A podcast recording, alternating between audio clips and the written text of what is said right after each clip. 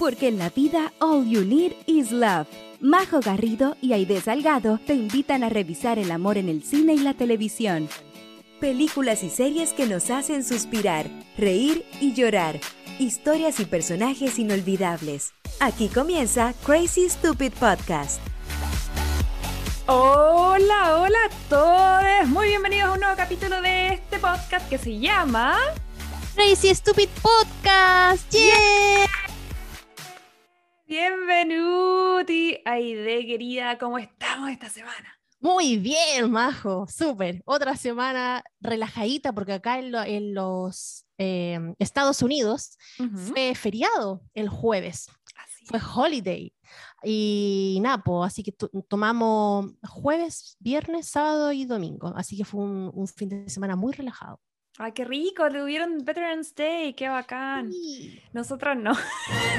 yo soy freelance, nunca tengo días libres y yo no se lo dieron, pero hay que decir la cantidad de feriados que perdimos cuando dejamos Chile es una cosa oh. impresionante. Un minuto de silencio, por favor, por todos aquellos feriados que no tenemos desde que nos vinimos a vivir a Estados Unidos. Así que bueno, pero por eso apreciamos más cuando tenemos feriados y este y este fin de año igual se viene bueno porque no sabía que habías tenido el viernes pasado, pero ya la próxima semana también se nos viene una fecha importante que yo creo que es aún más importante incluso que Navidad acá y es me eh, encanta. Thanksgiving. Me encanta, me encanta. Es un feriado y una celebración que de verdad eh, yo, yo, creo que es una de mis favoritas de las que adquirí viviendo acá por los Estados Juntos. Es verdad, a mí también me gusta. Yo creo que si es que nos están escuchando de fuera de Estados Unidos, si pudiésemos resumir Thanksgiving, yo creo que es como comer, comer, dar gracias, comer, ver a la familia. Es muy parecido a lo que yo creo que en Chile es Navidad. Es básicamente eso, pero... Eh, de hecho, Thanksgiving es más importante que Navidad para, los para los norteamericanos, porque Navidad igual tiene relación como con una religión. En cambio, acá hay mucha gente que es de otra cultura. A mí me parece súper entretenida la instancia de poder juntarse en familia, porque como bien decía la idea, a diferencia de Chile, que es el país donde nosotros venimos, donde la Navidad es algo súper presente e importante. Acá como país laico, como ella decía, eh, Thanksgiving se transforma eh, en una fiesta aún más importante porque mm. aglomera más gente de otras religiones. Entonces yo siento que... Eh, como que yo empecé a celebrar Thanksgiving hace muchos años atrás, incluso antes de venirme acá a Estados Unidos, porque como pololeaba o estaba de novia con John en Chile, descubrí esta festividad hace mucho tiempo eh, y me parece igual rico una instancia como para dar gracias, comer y compartir con la familia. Y a mí se me hace bacán porque además me permite dividirme. Por ejemplo, este año vamos a pasar Thanksgiving con la familia de John y Navidad con mi familia. Oh, Entonces, eso ya, en vez de pelear así como, hoy va este año vamos para allá con tu familia y, y la otra con la mía, nos dividimos. Entonces, como que igual abrazo la festividad, pero Estamos a portas, el próximo jueves, esta misma fecha, vamos a estar en Thanksgiving o Día de Acción de Gracias y con la idea también estábamos pensando que yo creo que amerita hacer algún tipo de especial, así que les vamos a estar ahí preguntando en redes sociales cuál es su contenido favorito de Thanksgiving para ver si lo podemos incluir la próxima semana. Pero esta semana, y de ya vamos directo al punto para que nos vamos a dar más vuelta, estuvimos también haciendo otra encuesta. Eh, porque teníamos la duda de qué película íbamos a revisar en el día de hoy. Y cuéntanos cómo nos fue. Nos fue, tuvimos un empate, más o menos, sí, porque obviamente el clásico de clásicos, Bridget Jones, ahí estuvo eh, número uno, number one, pero también salió una película que yo no le tenía mucha fe, fíjate, pero salió igual y es la que vamos a hacer en este capítulo que se llama He's just not that into you. Así es, o simplemente no te quiere. Esa es la película de esta semana del año 2009 del director Ken Kinopis, que ojo, él también tiene un montón de otras eh, películas del género, tiene eh, La Hermandad de los Jeans, tiene Bridesmaids, em, y ahí he hecho un montón de otras películas, entonces como que me sorprendió. Ah, ¿sabes? La eh, licencia para casar, la que estuvimos revisando ah. la semana pasada, eh, y que está protagonizada por un elenco muy, muy bueno. Eh, es una historia, yo creo que esta es una de las últimas de una avalancha de romcoms corales que hubo en algún momento entre el 2007, entre el 2003 yo creo, con Love Actually, y el 2010 más o menos. Ahí fue donde tuvimos todas estas películas como... De historias paralelas Exacto, de historias paralelas, de elencos corales, de, fechas asociadas, que se yo, a Navidad, Año Nuevo, a Valentine's, vimos, eh, ahora hace poco, el, dos, tres años atrás salió Mother's Day, pero esta yo creo que pese a que no está asociada a una fecha en específico, em, creo yo que es una de las pocas películas con elencos tan grandes que me funcionan, porque siento que esas películas es mucho el riesgo, porque tú abres la, trama y la temática. Hay muchas cosas que explicar y por lo tanto también hay muchas cosas que cerrar al final. Entonces eso hace que algunas películas no hayan logrado tanto éxito en este género. Sin embargo, esta película eh, que salió el 2009, que entre su elenco, o sea, tenemos a Jennifer Aniston, a Drew Barrymore, eh, tenemos a Scarlett Johansson, Bradley Cooper, Ben Affleck, Jennifer Connelly. Tremendo elenco. O sea, si esta película no era buena, como lo que hablábamos en unos capítulos anteriores, ya no era problema de los actores, era problema del guion. bueno, Aide, pero para poder analizar más en detalle esta película, yo creo que es necesario que invitemos a alguien más, a alguien, a una experta en esta película, a alguien que en realidad al parecer lo ha visto muchas veces y tiene muchas cosas que decir. En lo personal es una amiga que quiero muchísimo. Ella es una chilena, viajera, ha vivido en Nueva Zelanda, ahora hace más de un año ya en Canadá y la verdad es que es una de las personas más simpáticas que conozco. Así que le quiero dar la bienvenida cordialmente a mi querida Daniela Cisterna o Dani Voy y Vuelvo. Dani, ¿cómo estás? Hola, hola. hola, Dani. Bienvenida, Crazy Stupid. Muchas gracias. Oye, Majo, tremenda presentación. Yo también te quiero mucho, ¿ah? Sí, es verdad, es verdad, Dani. Oye, para la gente de la casa eh, que nos está escuchando, cuéntale un poquitito de ti. Ya. Eh, bueno, yo me llamo Daniela, soy chilena, tengo 32 años. Actualmente vivo en Canadá y me dedico a las ventas de software para la industria hotelera y renta vacacional. Em, trabajo como a nivel mundial, digamos, la empresa puede trabajar en cualquier país, así que yo eh, soy la hispanohablante en esa empresa, así que cubro el mercado latino, español y también norteamericano, porque es como la mayor cantidad de clientes las tenemos ahí. Eh, algunos seguramente me conocen como por el canal de YouTube que yo tengo hace un tiempo, que fue gracias a la Majo que yo comencé a hacer video en YouTube, que no toda la gente sabe, pero ella fue la que me dijo como, hagamos una entrevista. Y tú me grabaste a mí, yo te grabé a ti. Y lo pasamos que fue el primer video que yo posté en mi canal. Oye, ¿y te, acordás que, bueno, con la Dani nos conocimos, de hecho, nos conocemos hace años, pero en persona creo que hemos mm. estado un día juntas, que fue ese día en Oakland. Yo estaba en Nueva Zelanda por el matrimonio de unos amigos y me pusieron en contacto con la Dani y me dijeron, oye, aquí hay una chica que también tiene un canal de viaje eh, y, y terminé contactándome con ella. Ella muy amable, me sacó a pasear, eh, fuimos por todo Oakland, subimos a... ¿Cuánto tiempo fue eso?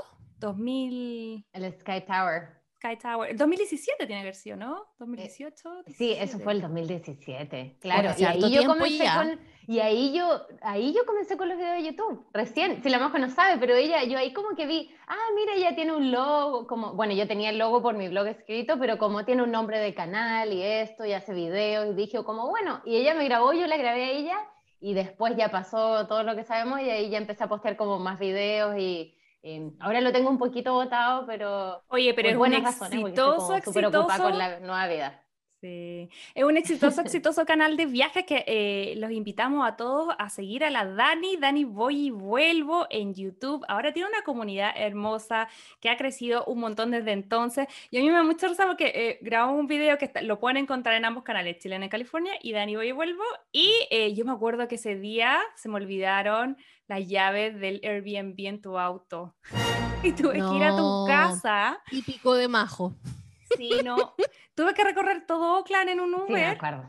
Sí, Porque no podía entrar. El lugar es tan caro, es tan caro Nueva Zelanda que después yo me sentía hasta mal. No, porque pues lugar a buscarlo, devolverse a su acomodación y todo. No fue tu culpa, si yo, no te preocupes Dani, tengo historias así en todos los destinos, soy muy... Sí, típico de Majo, la Majo del 8. Sí, tenía que ser.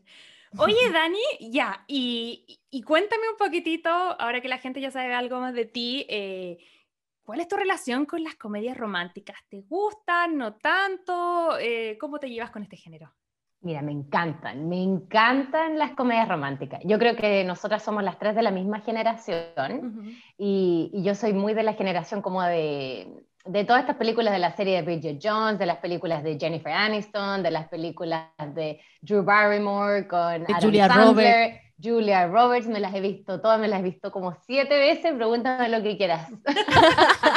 y esta, esta en particular, em, me gusta porque siento que fue la película que marcó esta serie de películas, que son tres, esta, esta, esta Valentine's Day y esta New Year's Eve, que creo que fue la primera película, al menos que yo vi, que marcó una serie de actores famosos en la misma película con historias em, paralelas. Mm, sí. Sí, eso es entretenido. por eso fue que me gustó tanto. Así es, porque en realidad, pese a que hay una historia entre comillas central, que es la historia de eh, Gigi, que es la Jennifer Gooding, y también la, bueno, ella sería como entre comillas la central que en un principio nos cuentan eh, que, que, tiene un crush con una persona y está esperando que la llamen.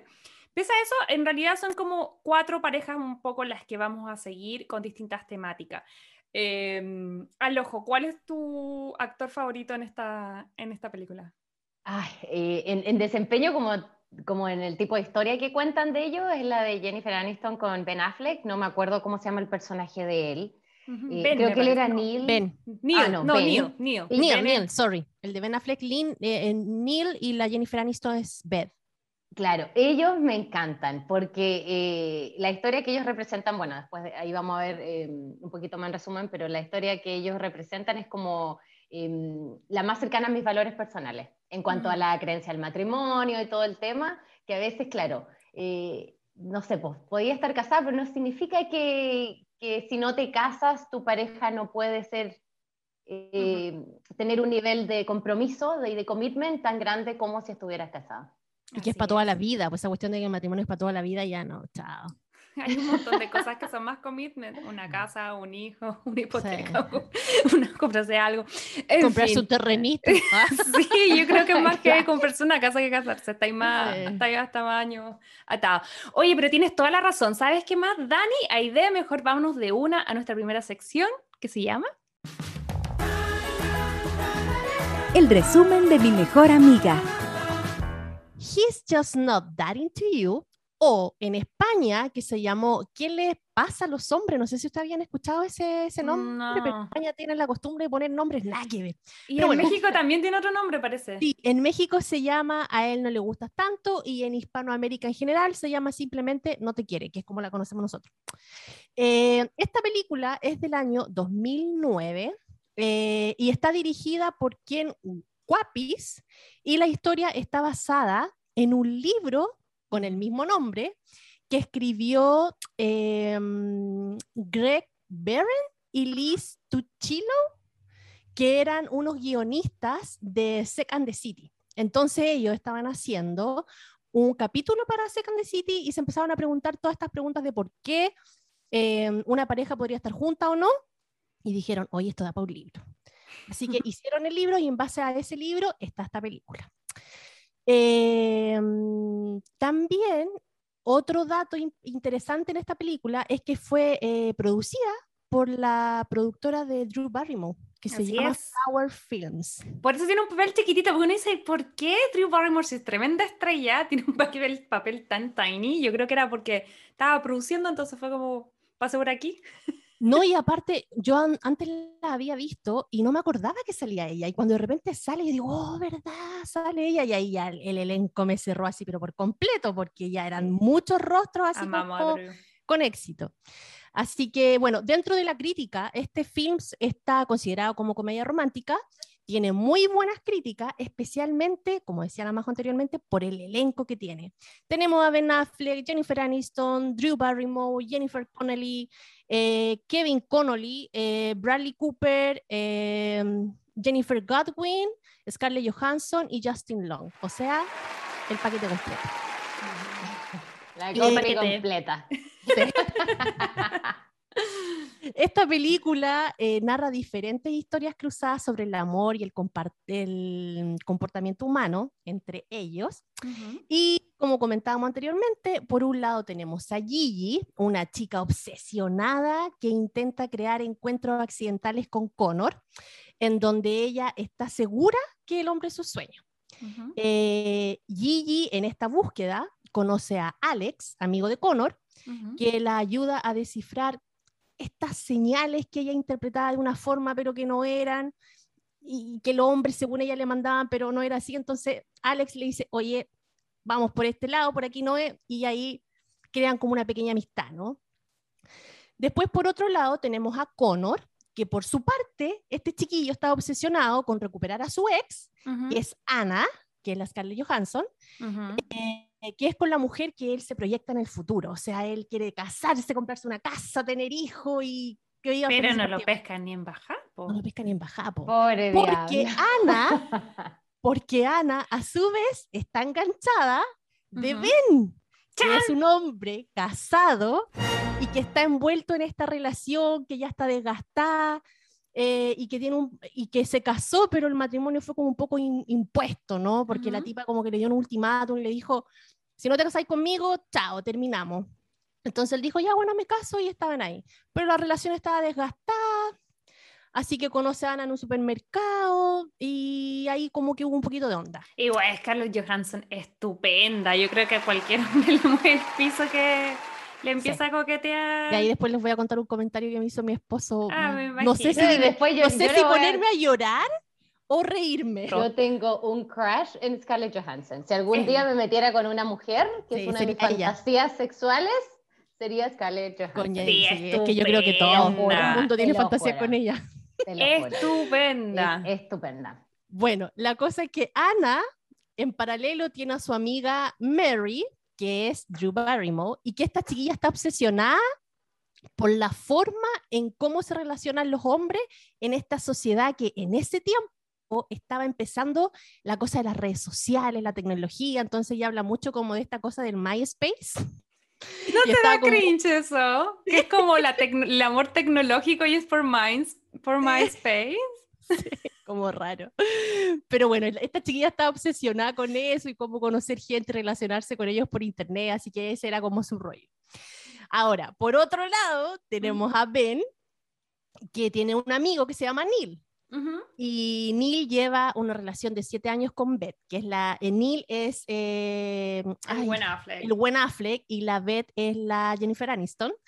Eh, y ellos ya llevan una relación por siete años y ella lo único que quiere es casarse. po. O sea, dice, ¿ya hasta cuándo? Mi hermana chica se está casando, tú nunca me estás pidiendo matrimonio, yo quiero un matrimonio.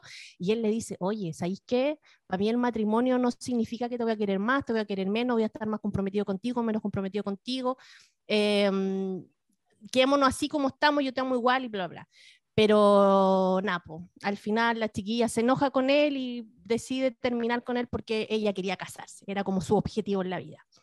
Em, después tenemos que Gigi, Beth y Jenny, que es la esposa de Ben, que era el que estaba la, Jenny, la Scarlett Johansson enamorada, son compañeras de trabajo. Y estas tres chiquillas constantemente se están dando ánimos de aquellas conclusiones equivocadas que se Mm. hacían de las señales que la mandaban los hombres. Entonces, ahí hay un cuestionamiento de la, de la película que es, ¿por qué tus amigas te siguen alimentando algo que es obvio? ¿Cachai? Ajá. Entonces, ya ahí se da como otro tipo de trama entre la, la amistad y, y cómo las amigas también te ayudan como a mentirte un poquito. Entonces, como ven, esta cuestión es un enreo máximo de historia, los personajes, los personajes entre ellos, todos se conocían, una cadena de cuestiones, eh, pero la película los ordena súper bien, la historia está súper bien ordenada, en ningún momento te sentís perdido, en ningún momento decís, ay, pero esto no, o sea, está tan bien explicado. eh, y, la, y la temática del film, eh, para ejemplificar cada caso de cada pareja pone como ciertas frases y tratan eh, ese tema en específico con la relación de cada personaje. Entonces, nombran, por ejemplo, que si no se acuestan contigo, bueno, no te quiere, chao. Que si no se va a casar contigo, chao. Si no te está llamando, cuando te dice que te va a llamar, no, te quiere, chao. Así como que... Y la otra que yo quiero poner en cuestionamiento acá, porque mm, cuando, las, cuando estaba haciendo como este resumen y todo, yo decía, hmm, pero esta frase ahora como que no aplica mucho en estos tiempos, que ellos hablaban de, ¿y si se acuesta con alguien más? Tampoco te quiere, era el tema que ponían ellos acá. Pero aquí es donde a mí me hace ruido lo del poliamor. Ah, claro, porque esta película está en otro contexto. Está totalmente basada en lo que es eh, una relación, ¿cómo se llama cuando es? Eh, monógama. Monógama, eh, pero ahora la gente se puede acostar con otra persona y eso no significa que no te quiera.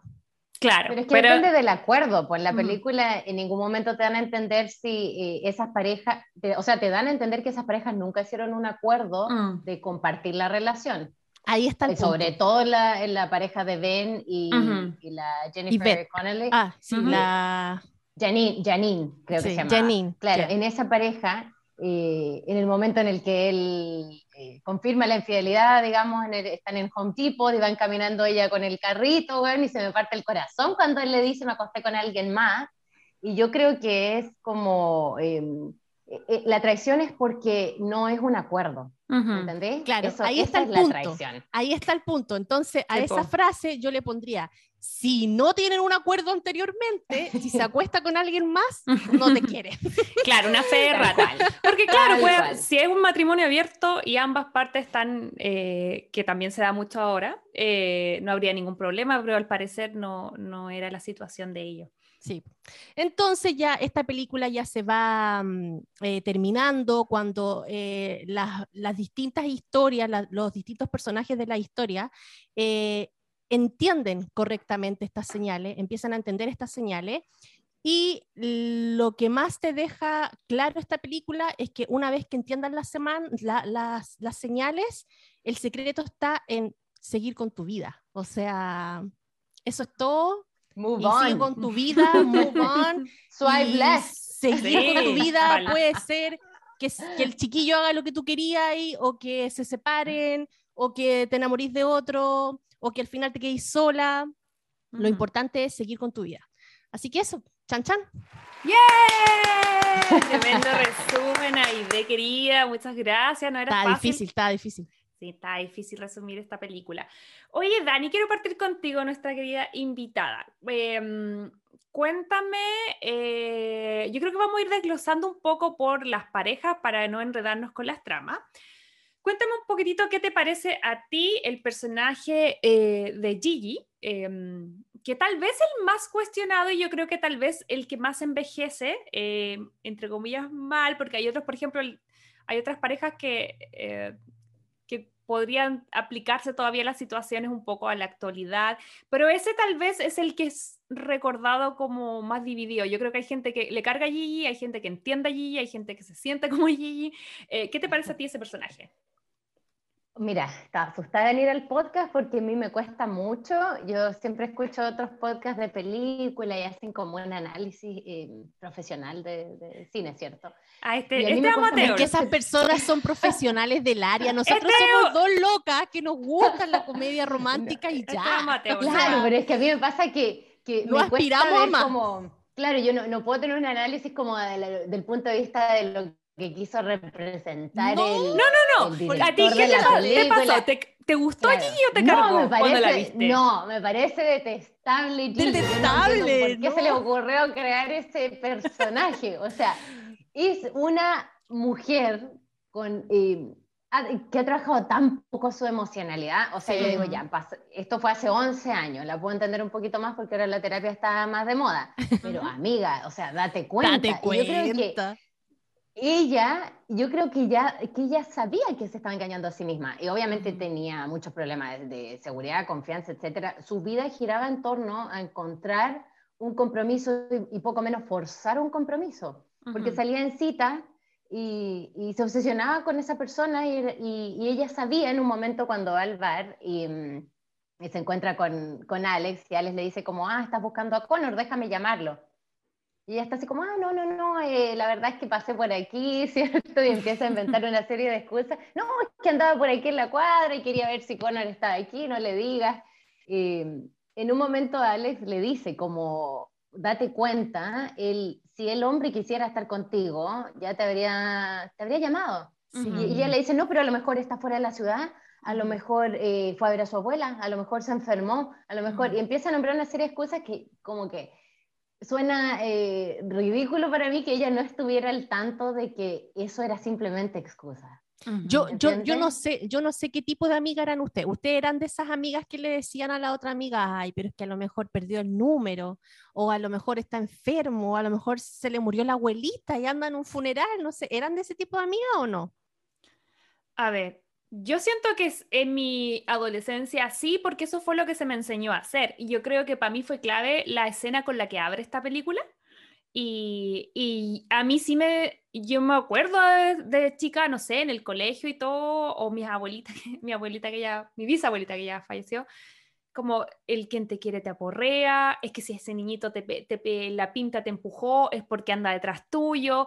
Entonces, como que siento que en ese sentido, eh, se nos enseña desde muy chica a, no lidiar con la verdad, a pensar que está todo como mezclado, que de hecho creo que la película toca en ese tema, cuando dicen los hombres somos claros y cuando queremos decir algo lo decimos y cuando no queremos decirlo es porque no nos interesa, pero a nosotras de chiquitita nos dan este mix eh, message, ¿cachai? Que es como, no, porque te, te, empujó, entonces en realidad te quería, pero por eso como tienes cinco años y no sabe decir que te, que te quiere, te empuja en el juego. Entonces, bajo eso yo recuerdo haber pensado muchas de las cosas que Gigi piensa en un principio, obviamente mucho más chica, em, y, también haber apañado otras amigas que no queréis como ser tú el pájaro de Maragüero, decirle, no, pucha, obvio que no resultó, entonces como que uno no se quería quemar con la amiga porque ya la veía en el suelo y quería ir como, no quería ir como aplastarla en el suelo, eh, y a lo mejor, claro, iba a ir con esas excusas, pero ahora, evidentemente no estaba correcto. Ahora lo miro y digo, pucha, no, qué mal nos hacíamos todas, pero en, defensa de las G del mundo y de las majos pequeñas, se nos, a nosotros se nos enseñó a ser así. Y yo no sé cuál es la experiencia que tuvieron ustedes, si fue igual o distinta. A mí, a mí me pasaba de que yo era la amiga que siempre decía, weón, búscate otro, este no, mm. chao, así. Es que hay de tú no tenés paciencia, obvio que dijiste eso.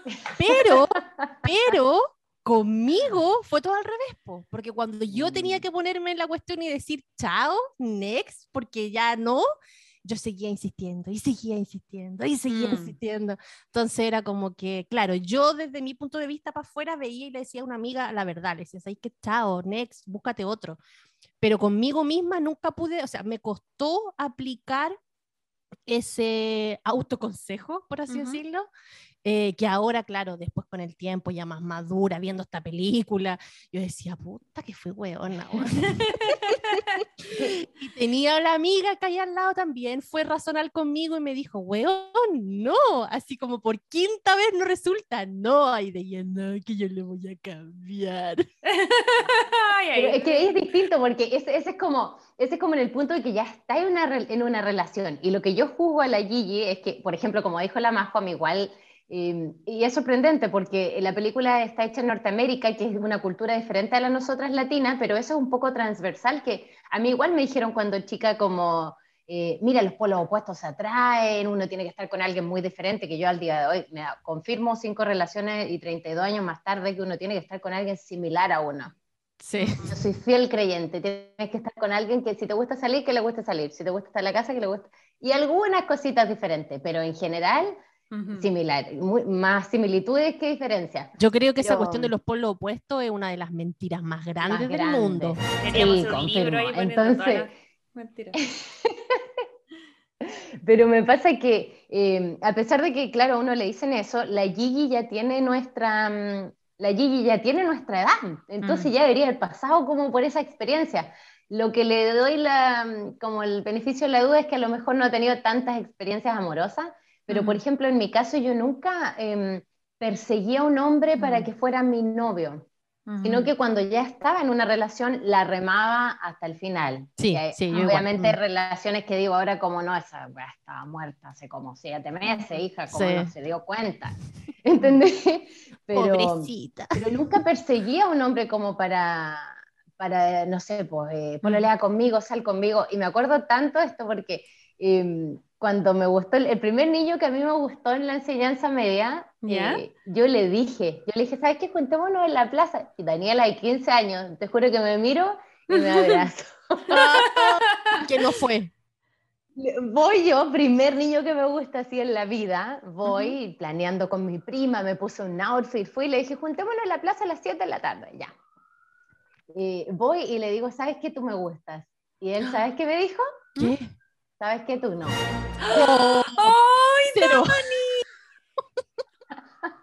Abrazo. Fue sincero, fue sincero. Fue sincero. Y sabes que yo fui y le dije a mi amiga del colegio lo que había pasado. Y sabes que me dijeron, una de mí, obviamente no somos amigas porque me di cuenta, pero me dijo como, ah, pero es que tú eres muy pava. Eh, la próxima vez que yo vaya a tu casa, invítalo y yo lo voy a invitar a salir. Y sabes que hicimos la prueba. Y ella lo invitó a salir y fueron a una cita.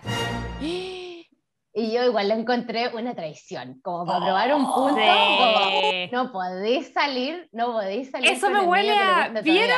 Son códigos. Sí. ¿Vieron Something Barrow? ¿Han visto esa película? Es una rom-com. Ya, ahí la Kate, la Kate Hudson hace lo mismo. La, la, misma, la misma actriz de la Gigi eh, se llama Jennifer. ¿Verdad que tú me la habías nombrado la otra vez? Eh, sí, Jennifer eh, Goodwin. Ella es la protagonista y tiene mucha onda con un amigo de la universidad eh, y tiene mucha onda, pero nunca pasa nada. Entonces el personaje Kate Hudson, que es la mejor amiga de, ella, le dice, ya, pues cuando van, a, ¿cuándo van a atinar? ¿Cuándo van a hacer algo? Y ella dice, no, es que somos amigos. Entonces ella va y dice, ya, entonces yo voy a salir con él y salen una cita, después se, se, van a casar y se comprometen. Y obvio que a la niña le gustaba el amigo. Pues, un... ¡Zorra! ¡No! Eso, eso no, se, hace. Menos mal que no eres amiga de esa niña. No, le mando un saludo a la Patti, no me acuerdo ni el apellido de ella. salió una cita, después no la pescó nunca más y el gallo no le gustaba a nadie al parecer. Pero, mm, pero así fue, pues. Pero, igual, mira, valiente, te encuentro súper valiente. Eh, yo creo que, claro, uno cuando más chica como que de repente se arriesga más. Yo creo que tiene razón, yo, yo sí era más perseguidora en el sentido que yo me acuerdo que llamaba por teléfono. En mis tiempos se llamaba por teléfono. Y yo tenía unas cuentas de teléfono mutantes. Y llamaba en la tarde, así como, hola, ¿cómo estás? ¿Qué estás haciendo? Y era como horas y horas, yo creo que aburría a los niños. Em, pero nunca si me decían que no, yo insistía. Y, y también siempre era como con, un, con, una persona en particular que nunca me pescó hasta que tuve 21, que ya contaba esta historia. Porque por eso lo llamaba. Pero encuentro maravilloso, o sea, yo me imagino triste en el momento, pero igual al final, esto es lo que me gustaría debatir. Nos quejamos porque nos nos tiran por la tangente, pero también cuando son honestos también es, difícil, porque en el fondo yo creo que sí. Claro, o sea, duele, pero yo igual, en el fondo ahí se acabó, es como cuando yo trabajo en venta ahora y mi jefe me dice, tú tienes que preguntarle al cliente, ¿cómo va a querer suscribirse con nosotros o no va a querer? Y ponía al cliente ahí como en la palestra de tomar una decisión pero si te dice que no, no pierdo los siguientes dos meses llamándolo por teléfono y enviándole oferta y, lo dejo tranquilo y lo borro de mi lista de suscritos. Fue lo mismo. Fue duro, pero, em, pero claro, no, no, perdí mi tiempo, ¿entendí? Entonces de ahí ya siguiente. fue sincero el chiquillo. Yo defiendo al chiquillo, fue sincero, muy bien. Sí, sí, sí, eso lo. Oye, ¿sabéis que ahora que estaban hablando me acordé de algo que yo hacía que no sé si ustedes alguna vez hicieron? Pero llamar por teléfono a la radio para mandarle saludos al niño que les gustaba. ¿Lo hicieron alguna vez? no. Bueno, yo lo hice. Obvio que la idea lo hizo. Oye, Dani, la idea ha hecho de todo. Yo era, de, yo era de, la quinta región, entonces en ese tiempo se escuchaba la radio Carolina en la mañana. yo soy de Valparaíso también, yo soy de Nogales. Ya, pues bueno, uno llamaba a la radio Carolina y que de repente en la, en la parrilla programática del día te, te, ¿cómo se llama? Te mandaban, te tiraban el saludo que tú llamabas y, y grababas. Y yo le mandé no sé cuántos saludos y después le dedicaba una canción. Y adivina, ¿qué canción le dediqué, Majo? ¿Cuál? La de Titanic, obvio. ¡Ay, qué intensa! Mira, no sé si alguna vez el saludo salió, porque obviamente después yo no estaba todo el día escuchando la cuestión para ver si el saludo salió o no. Pero sí llamé varias veces para mandarle saludo al chiquillo que me gustaba y dedicándole canciones. No. Uno, era, uno era más intensa. A mí me pasa que yo siento que el personaje de Gigi como que grafica eh, lo que es la teoría de esta, o la premisa de esta película que tiene que ver con lo que yo decía, como cómo nos van como enseñando a entre comillas, eh, no entender bien los mensajes. Obviamente es un papel ficcionario, tal vez la, somos más Gigi más jóvenes, tal vez Gigi a los 27 me parecía igual, no sé qué edad tenía en realidad, pero eran 20 y algo porque ya estaban trabajando, se notaba que habían salido ese tiempo de la universidad. Entonces probablemente, claro, el personaje en sí, cuando yo lo vi, obviamente fue el que más me pateó, el que menos me identificó ahora, pero de todas maneras sentía que había algo de mí en el, en el pasado pre-teenager que, que, igual entendía un poco la pobre Gigi, porque era como, eh, ¿por qué? Pero no en, yo la, la, entendía no en las, no en las ansias eh, de perseguir constantemente un hombre, sino que en las ganas de, de sentir que tu vida estaba completa con otra persona. Y esto lo hemos hablado otras veces acá, Dani, con la idea mm que no hemos dicho, si pudiéramos volver a los 15, qué ganas de volver y decirnos así como, bueno, estudia. otra cosa. Así como, bueno, estudia matemática. Haz tu ejercicio de matemática en vez Además, de estar pensando cómo llamas a Juanito Pérez porque te gustaba. No sé. Claro, como que sentimos que gastamos demasiada energía cuando más chica en el amor. Y a mí me dan ganas de decir así como, relájate, empieza a pensar en los viajes antes, habréis viajado de más joven, ¿cachai? Como que, eh, pero bueno, no puedo retroceder el tiempo, pero esa sensación me daba. Entonces, claro, no es mi personaje favorito, comparto mucho lo que tú dices con respecto a a la insistencia igual la mina es, de hecho creo que es la primera vez que uno puede escuchar el término stalker, que es lo que, mm, lo que ella le, la Jennifer Connolly le dice así como, ya, pero por favor no lo empecé a psicopatear por internet, ¿cachai? Como las primeras como eh, investigaciones online. Eh, pero sí, yo creo que representa una realidad que yo, ojo, desconozco si ahora seguirá así, pero obviamente yo siento que las mujeres ahora eh, las chicas eh, vienen con otro chip y vienen como mucho mm. más relajadas, abiertas, con más iniciativa. Yo siento que acá todavía muestra que el hombre tenía que llamar. Como que ahí yo siento que ahí yo no me identificaba tanto con ella, porque como que siento que eh, yo igual un par de veces hice el primer move, como que no esperaba, ¿cachai? Como que me llamaran. De hecho, Pero sí, sí te encuentro razón en eso que tú decís que en la Gigi hay algo que es como em, de, de buscar amar y buscar ser amada. Y yo creo que eso es como que, claro, a, a todas y todos y todas nos ha pasado que, que, obviamente es rico, no sé, pues hay gente que le gusta más estar en pareja, a mí me encanta estar en pareja, pero em, por las circunstancias de mi crianza, yo, yo empecé ese proceso muy tarde, cuando ustedes dicen a los 15 años, a los 15 años a mí, a mí no me dejaron pololear antes de los 18, entonces mi primer beso yo los di a los 18. Entonces, mm. antes de cuarto medio, yo no gasté energías como en esto iba el niño a dejarme rosa a mi casa y todo, y mi papá como que las botaba, le cerraba la puerta. las quemaba. Entonces, eh, yo le confesé a ese niño como mi amor, pero ahí quedó. Y tampoco me iban a dejar pololear ni nada, ¿entendí? Entonces, yo empecé como mi vida amorosa como a los 21 años. Y qué heavy esa cuestión de que, claro, antigua, antiguamente, ahí en los Oye, 1800. La, la, la, la, Dani igual es mucho más joven que nosotros. Sí, pero, pero sí, pero antiguamente, ahí en los 1800, los Nosotros somos la prehistoria. Te, te prohibían pololear antes que terminara ahí el colegio, de hecho. Yo nunca le le Era como que después de cuarto medio ya podía hacer la cuestión que. No, Yo llegué en segundo medio con mi pololo, listo. Papá, aquí está. No, olvídate, olvídate. El último que le llevé a mi papá me dijo: si tú no llegas aquí con un anillo, no quiero ver ni un hueón más en esta casa. Oh, que uno se encariña y después se van. Sí. Así que ya el último pololo no lo llevé a la casa y a mi Por eso te fuiste a pololear al extranjero. ¿Ah? Ay, en el extranjero yo me lo he hecho y deshecho. Oh, muy bien. Pues, mamá nunca se va a enterar. Que no escuche el podcast del tío, por favor. Oye, pero ¿y ahora cómo está la situación? Yo todavía no le he presentado a mi novio a mi mamá y llevamos más de un año. Ah, pero ¿sabe que existe? Sabe que existe, ah, pero eh, quise hacer las cosas al revés Entonces ahora yo fui a Francia a conocer a la familia de mi novio primero, como que quería ver el nivel de compromiso. Y después yo dije, ya, después vamos, vamos para allá primero, después vamos para, Chile. Tanteando terreno, tanteando, terreno, muy bien. Muy sí, bien, porque yo soy súper entregada y después... Después uno sufre. oye, Dani, y ya, sin entrar en detalles de quién, quién ni nada, pero tú has tenido más de una experiencia con respecto al amor con extranjeros o, con personas a distancia. Mm.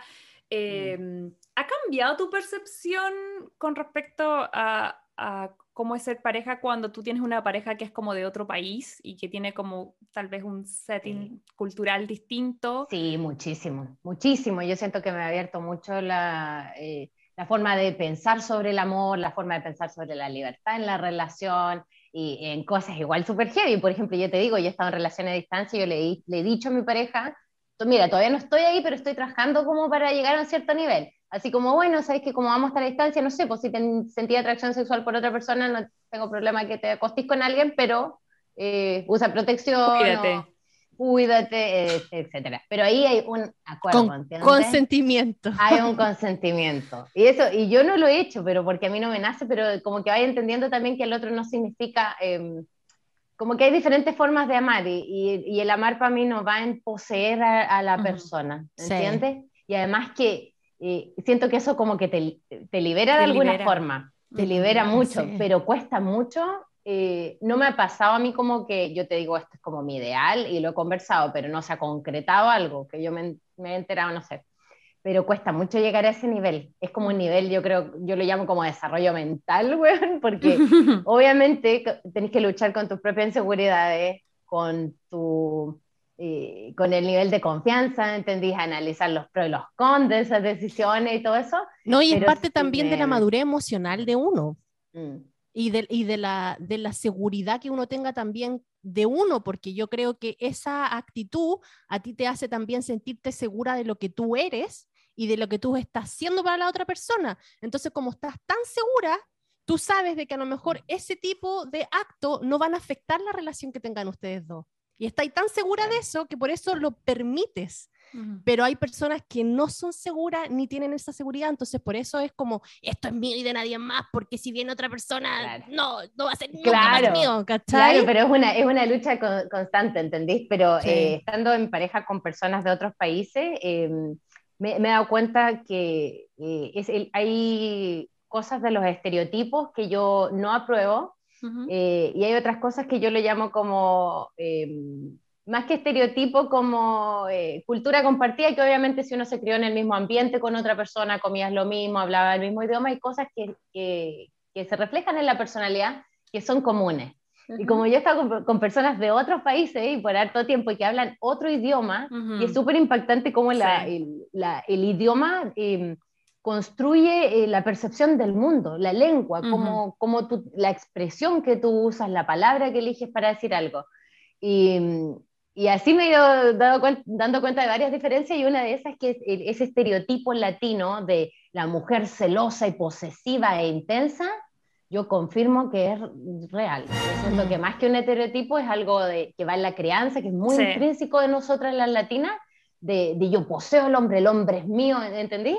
Y eso lo he ido descubriendo en conversaciones con, con, las parejas y las diferencias culturales que ven con otras novias, eh, o, em, pero, pero para bien y para mal también, porque eso que de uno de ser más cariñosa quizás o más em, preocupada, ¿entendés? En, en algunos detalles, eh, porque hay otras culturas que son tan individuales también, em, se, se, refleja. Pero también me ha pasado como para mal, que en otras culturas, por ejemplo, se acostumbra que tú eres amigo de tus ex. Yo he tenido mm. ex eh, novios que, que, son muy cercanos a su ex. Y ahí te entra igual el bicho. Uno, también es loca, Uno también es loca. Uno intenso. Se sale la Gigi que tiene, todas tenemos dentro y es verdad. más con esa peuca. Confirmo eso de. A mí me pasa un poco parecido. Pese a que con Jun llevamos harto tiempo, igual todavía siento que siguen saliendo como esas divisiones. Creo que tal vez al principio eran más visibles, mm. pero igual todavía siento que me pasa eh, que él tenía como una visión mucho más em, relajada de la relación. Y a mí me pasó, confession, ay, lo voy a confesar acá, me van a pillar, porque yo creo que la persona escucha esto. No, no, no, no, no confesión para John, John sabe esto, pero confession para la persona que voy a apelar. Uh, ya, vamos. atentes, Yo me acuerdo que le hice una tremenda, tremenda, tremenda escena de celos a John, porque cuando él se, se fue a vivir a Chile la segunda vez, que ya conté que nos conocimos, pasaron dos años a distancia, no a distancia, pero como que hablamos, y él dijo, ya, voy a intentar algo y se fue a Chile. Y se fue a Chile y él tenía un grupo de amigos chilenos, entonces no se fue a vivir conmigo, se fue a vivir como un flat con otras cuatro o cinco personas. Dentro de eso eran dos chilenos y muchos gringos europeos y todos rotando por las distintas piezas. Entonces cuando él recién se cambió, era una pareja que era Leo Katie, eh, Rodrigo y una mina argentina, ¿cachai? Que era como argentina gringa que vivía ahí.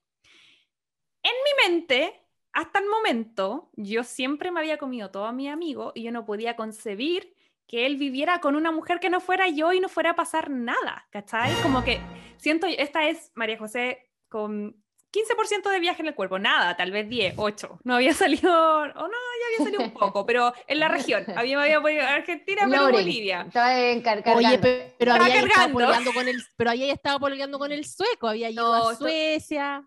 Ah, sí, ah, no, verdad, sí, razón. ¿Viste? Sí, pero ya, pues, ya no se ya, ya, está hay, hay veces y cuesta desbloquear esos logros, pues son varios novios después que uno se da cuenta. Tenéis razón, ya estaba como 40% de viaje. Pero el tema acá es que yo le hice el tremendo escándalo porque sinceramente yo decía, no, porque si yo me voy a vivir con un amigo, obvio que va a pasar algo, ¿cachai? Porque mi mente es celosa, de chilena, cerrada, y además porque yo venía de un, de un background de a mí siempre me molestaron porque dijeron, ah, tú sales solo con extranjeros. Y yo salí con tres extranjeros y con muchísimos chilenos. Y todos los chilenos, en mi experiencia, en mi experiencia no fueron buenas. Me gorrearon. He contado aquí mil veces que era la segunda. Pensé que estaba poniendo hace seis meses. Me di cuenta que él llevaba dos años con otra mina. Y a mí me llevaba a su oh. casa. Yo tomaba once con su mamá, con su uh, hermana. Yo iba, qué sé yo, los jueves y los sábados iba a la otra niña porque era de Valpo. Entonces iba el fin de semana. Era así. Entonces, yo venía con ese nivel de desconfianza en el cuerpo, como que me habían eh, gorreado muchas veces. Entonces, obviamente, cuando yo me hice, no, y voy a vivir con Juanito, con Pedrito, con, y con, no sé, Rosita, ¿cachai? Yo así como, ¡Oh, no, y me acuerdo haber hecho así como el tremendo escándalo. De hecho, le mentí, le dije que me iba a ir a vivir como con un amigo que era mentira. Yo vivía con la pía con una amiga y no, así como para ver si, y le dije eso a ver si le entraban celos, y yo fue como, ay, ya, qué bacán, te vaya bien. ¡Oh, qué rabia! Y yo así como enrabiada, enrabiada. Y al final le terminé confesando y ahí me explicó, pero no, nada que, pero sin nada que ver, es mi amiga. Y es como, o sea, como que compartimos flat y como que compartimos departamento, somos roommate y es como eso. Y en realidad a me da risa porque con el tiempo, obviamente la conocí, buena onda, mm. tenía, ella tenía su novio, todavía seguimos en contacto, por eso pienso que lo puede escuchar. Muchos saludos. Eh, pero la culpa no era de ella, la culpa era mía de celosa. Entonces, por eso te digo que ese tipo de cosas, por ejemplo, ahora ya no, obviamente ya estamos casados y todo, mm. pero si estuviéramos como en ese contexto, después de haber estado en pareja, después de haber viajado, después de haber compartido departamento, y sé que ahora viviendo afuera entiendo perfectamente que la, la, la Dani tiene la experiencia, uno puede tener eh, como compañeros de departamento no significa nada, estáis tratando de dividir, estáis en otro país, estáis tratando de dividir las cuentas, ¿cachai? Eh, puede darse, puede que no, pero no es algo así como, como lo tenía yo en mi mente, pero por eso te digo que como que he visto como la apertura, ¿cachai? En, lo personal. Em, de estar con parejas de otras partes, ¿cachai? Como de tener esta experiencia. En Chile, yo creo que ahora es más común, pero en, yo te estoy hablando de esto de haber sido el 2010, 2011, cuando yo se fue a Chile tampoco, a no ser que tú fueras de región, eh, todos mis amigos, no, nadie tenía como que compartir apartamento con nadie o vivían con los papás, ¿cachai? Entonces era como, como que siento que para mí era algo, una cosa nueva que me abrió yo. Entonces, como que concuerdo contigo que... Es que confirmo que es, es, como una diferencia cultural eso, porque en nuestra cultura eh, chilena, y aquí estoy hablando específicamente de Chile, porque encuentro que los argentinos son más relajados en varias cosas y son un poco más abiertos de mente, quizás, no sé por la mezcla que hay en ese país, pero eh, en Chile eh, es súper difícil eh, confiar porque, ¿entendí? Es como, Hay una cultura de sálvate solo, ¿entendés? De la pillería. El, pillo, claro, el más rápido, mm. el más vivo, ¿entendés? El que llega primero, el que agarra más. Y la infidelidad también está súper institucionalizada. Claro, y eh, el rumpi tiene la culpa, el rumpi tiene la culpa, yo lo digo. No, yo tengo, yo, mi abuelo tiene, yo tengo como una o dos tías por fuera, medias tías, que en algún momento en el sur, no sé qué. Entonces, todos tenemos medios. pero si todos nuestros abuelos practicaron el poliamor, si esa weá del poliamor existe. no, porque no había acuerdo, no era poliamor porque no había un acuerdo con Pero es una cultura muy, muy sexualizada. Yo he visto eso fuera también, porque también me ha tocado mucho con varios novios extranjeros que yo soy como la caliente de la relación. En serio, que yo soy como la que persigue el hombre poco menos como a la ganosa ¿Eh? Eh, y en Chile a mí me pasaba como lo contrario, que era el, chileno el que te persigue donde te pillo.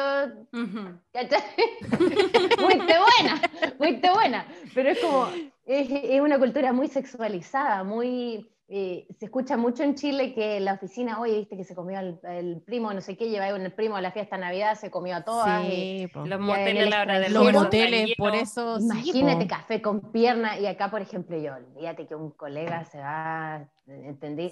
Sexual harassment, pero en dos segundos la demanda. Cero, cero, cero. Cero, no lo vi aquí, no lo vi en New Zealand, no lo he visto en, en extranjero. A mí me, pasó que hace poquito me di cuenta que eh, yo no me tomaba la mano en público acá, no me había dado cuenta.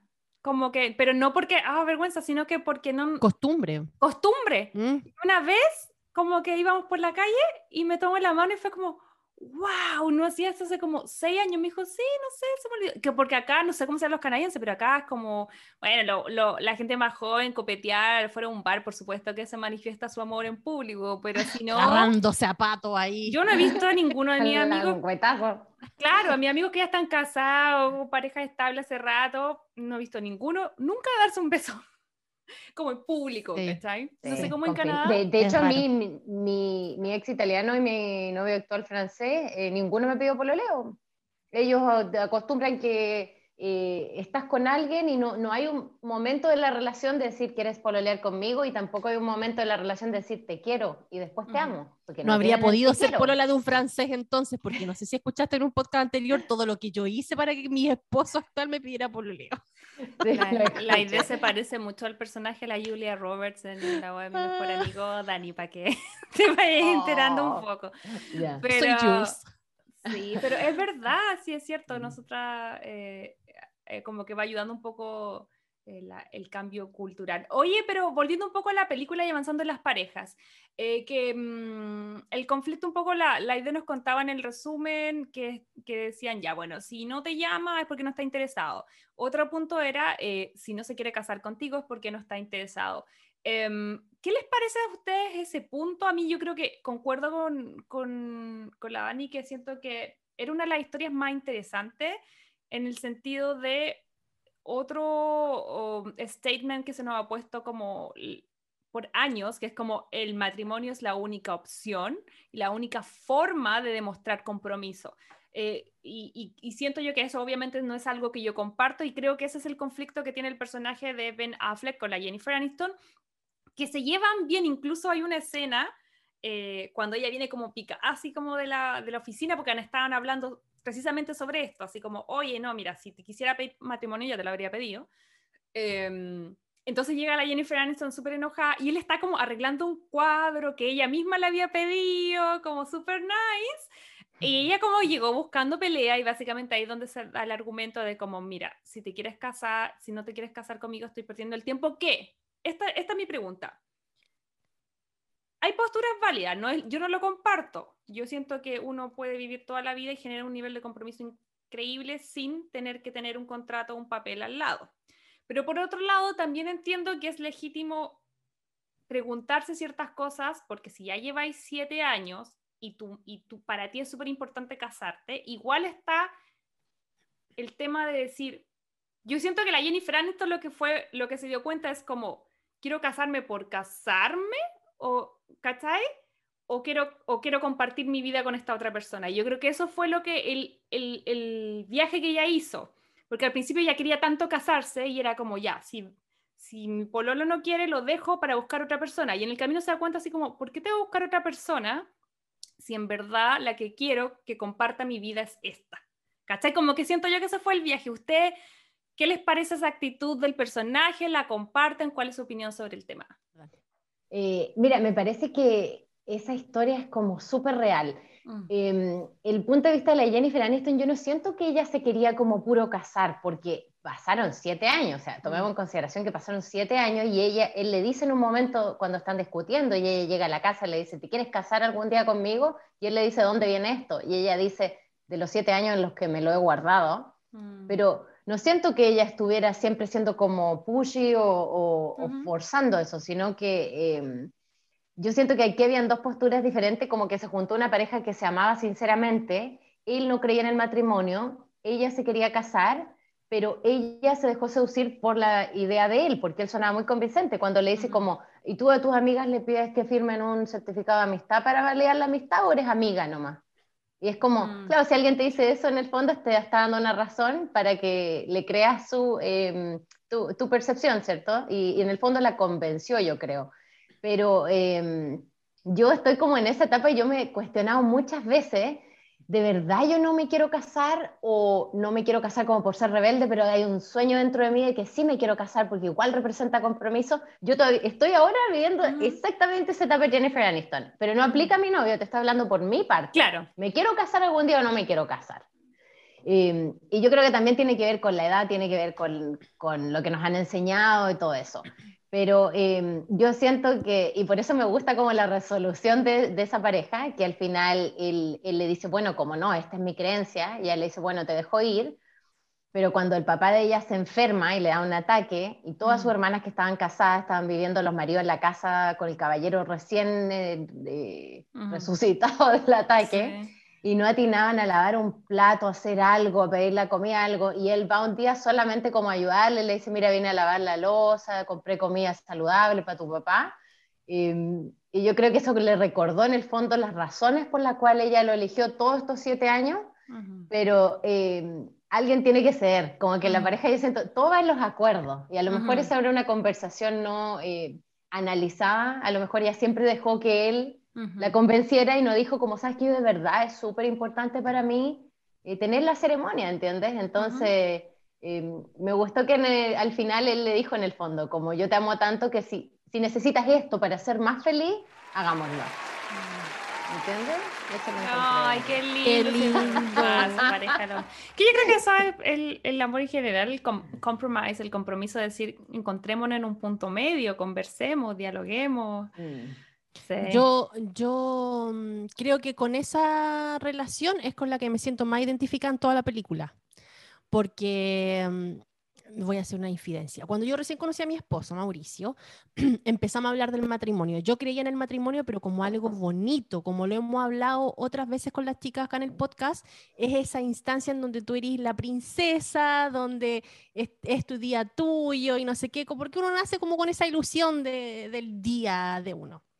Entonces, cuando conocí a mi esposo, ya llevábamos varios meses o años pololeando, yo le dije que me quería casar. Y él llega y me dice, yo no. Y fue para mí como un chan. yo le empecé a decir, ¿por qué? Y me dio exactamente el mismo argumento que Ben Affleck le daba a la, a la Jennifer Aniston. Era como Había visto la película, No, no sé. a lo mejor. y, me decía, yo no necesito un papel de por medio para ser más eh, leal contigo o menos leal contigo o tener proyecciones contigo o no, o no tenerlas. Eh, y a mí me causó una crisis. Yo recuerdo que lloré toda esa noche, así porque me dio mucha pena, oh. porque sabía que iba a tener que renunciar yo a mm. ese sueño. sueño. Entonces, por mucho tiempo, me convencí yo también de que no me importaba. Entonces, obviamente mi esposo es mayor que yo por cuatro años y él quería tener hijos. Y, yo empecé con la disyuntiva, pues, yo quiero tener hijos dentro de un matrimonio, así, dime cuadrá, dime exagerá, no sé, pero mi mentalidad era yo quiero tener hijos dentro de un matrimonio. Entonces era como que no, no estoy preparada, no estoy preparada, yo quiero tener hijos dentro de un matrimonio, bla, bla, bla, bla, bla. Pero claro, ya después cuando se pudo haber llegado a un acuerdo de que ya, bueno, casemos y no sé qué, estaba el tema ya, pero es que si nos casamos, que la fiesta, que no sé qué, que bla, bla, bla, y salían otros puntos que en realidad encontrábamos que era, era absurdo. Y estábamos ahí como en esa disyuntiva, y él con su, o sea, con su pensamiento claro de, bueno, no necesito casarme contigo, em, salió la, la posibilidad de venirnos para acá. Entonces, obviamente para venirnos para acá teníamos que casarnos, porque para hacer carga de él, para que todos los, los seguros y cosas así funcionaran, y yo tuviera una visa y todo el asunto. Entonces al final, claro, nos casamos, pero al final fue un mero trámite. No fue el, el matrimonio que yo me había soñado en mi cabeza y en realidad nunca supe por qué lo tenía tan interiorizado y lo dejé como dormido ahí y lo acepté, acepté todo. Pero al poco tiempo después que nos vinimos a vivir para acá, mi papá murió. Y cuando murió, ahí recién me di cuenta por qué yo quería casarme. Era como algo que yo quería hacer con él. Y al final no alcancé a hacerlo y es como algo que me pesa hasta el día de hoy. Y es como que puta la wea, me quedó ahí la espinita, no pude hacer esto. Pero al final son cosas que uno empieza a tener claras cuando ya está madura, cuando ya pasa ahí, eh, pasa agua bajo el río, cuando te dais cuenta cuando realmente te entendí, porque a veces cuando uno está tan joven uno no, no, no, se entiende en el momento, no sabe, no sabe lo que quiere y no lo tenía claro como para defender mi punto y nunca pude defenderlo, pero cuando ya pasó y entendí por qué yo quería hacerlo, ahí dije, puta, ya es muy tarde, pues cagué.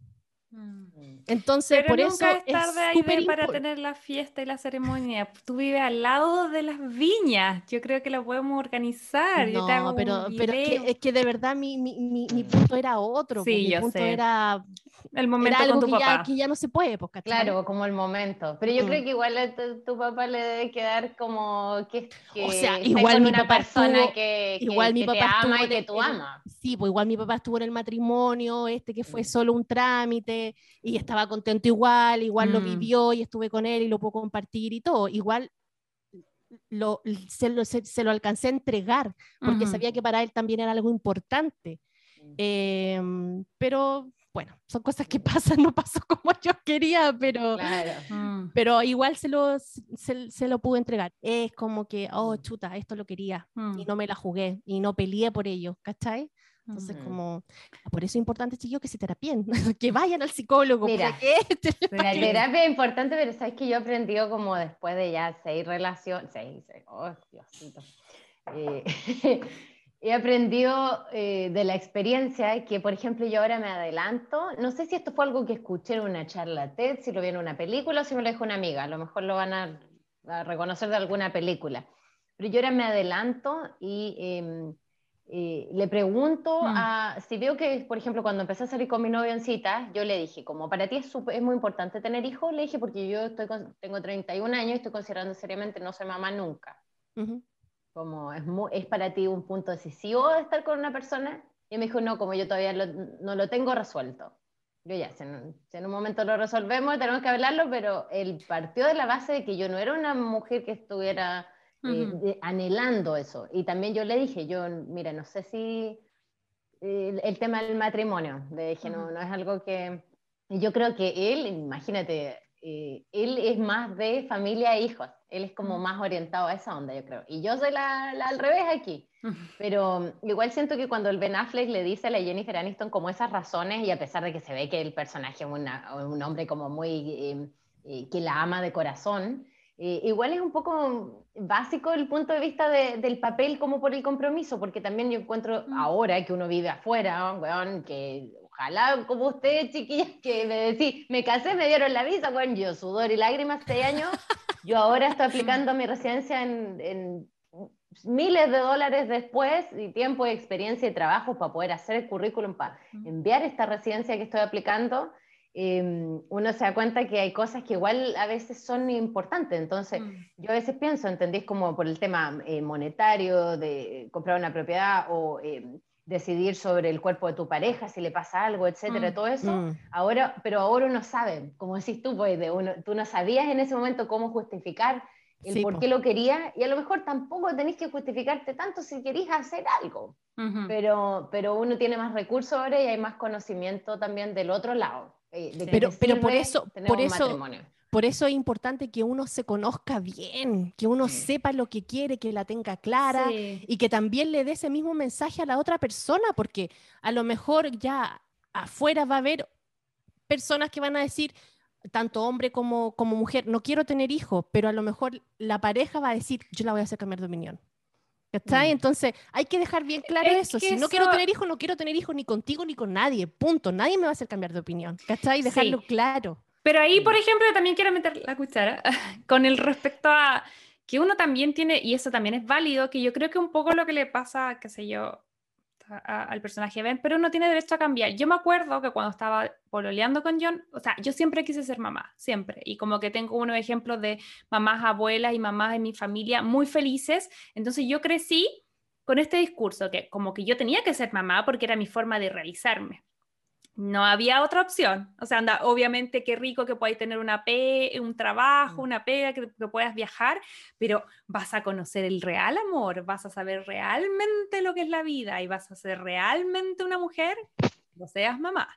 Entonces yo crecí con ese discurso sin cuestionarlo, absorbiéndolo como una esponja. Entonces yo dije, ya, bueno, yo quiero ser mamá, no sé qué, pero luego empezó a pasar el tiempo, empecé a viajar, empecé a salir, empecé a como a tener otras prioridades en la vida, pero igual tenía el bichito de que algún día quería tener hijos. Eso lo hablamos con John, John también quiere tener hijos, yo quería tener hijos, bien. Luego nos casamos y me, a mí me, me, pasó que yo me casé hace como seis años atrás y como ahí empecé a sentir como la presión social de ya, ¿cuándo van a tener hijos? Y eh, yo me cuestioné por primera vez en la vida, yo creo que también a través de la terapia, porque entré eh, ya viviendo acá, eh, me empecé a terapiar por el tema de la ansiedad, eh, y llegué al tema de, yo nunca en la vida me pregunté si quería ser mamá. Yo asumí que como mujer tenía que ser mamá, porque eso es lo que las mujeres, para eso, entre comillas, nacen, y ese es todo mi mm. objetivo. Entonces ahí me quedo me quedó en verdad una embarra bien grande en la cabeza en el sentido de que yo estuve casi dos años, casi tres años, preguntándome si quería ser mamá.